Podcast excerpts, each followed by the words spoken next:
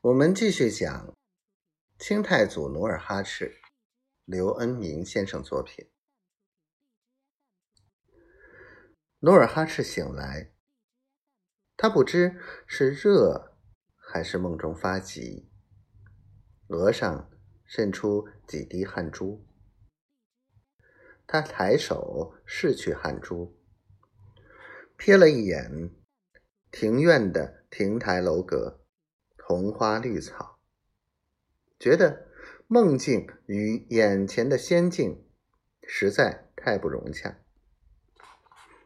不过，他由梦想到自己开创的大业，想到自己百年之后，想到满洲人创立的大金国，他两眼迷离的望着光怪陆离的花影。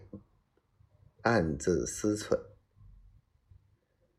我开创的大业，不应该像古代帝王中兴晚败、自毁长城，而应该借鉴历代王朝兴衰的经验，永保其不衰的青春，万古不朽。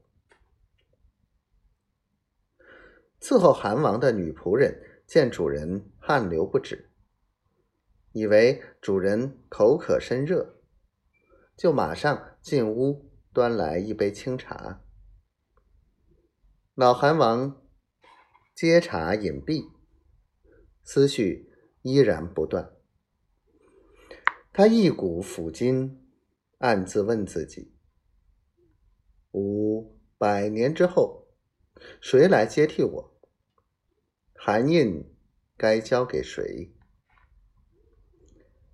八年前，韩王随着诸事浩繁，年事渐高，不胜日夜操劳，曾一度把国政委托给长子楚英掌理，希望他能接替韩位。